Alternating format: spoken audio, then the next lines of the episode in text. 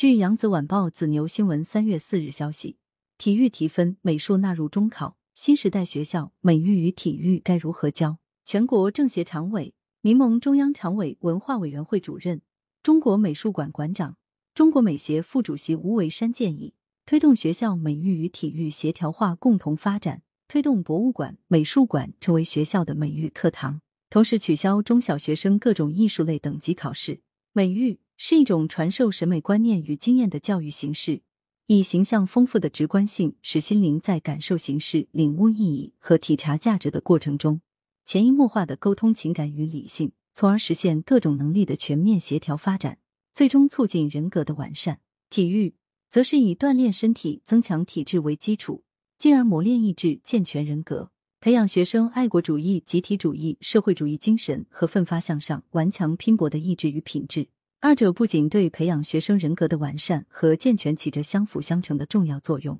还肩负着培养担当中华民族伟大复兴大任的一代新人的重要使命。吴为山说，在学校开启开组美育体育课程的提前下，他认为应当取消中小学生的各种艺术类等级考试，大力鼓励各个学校根据自身办学优势，将具有民族地方特色的艺术体育活动编入课程。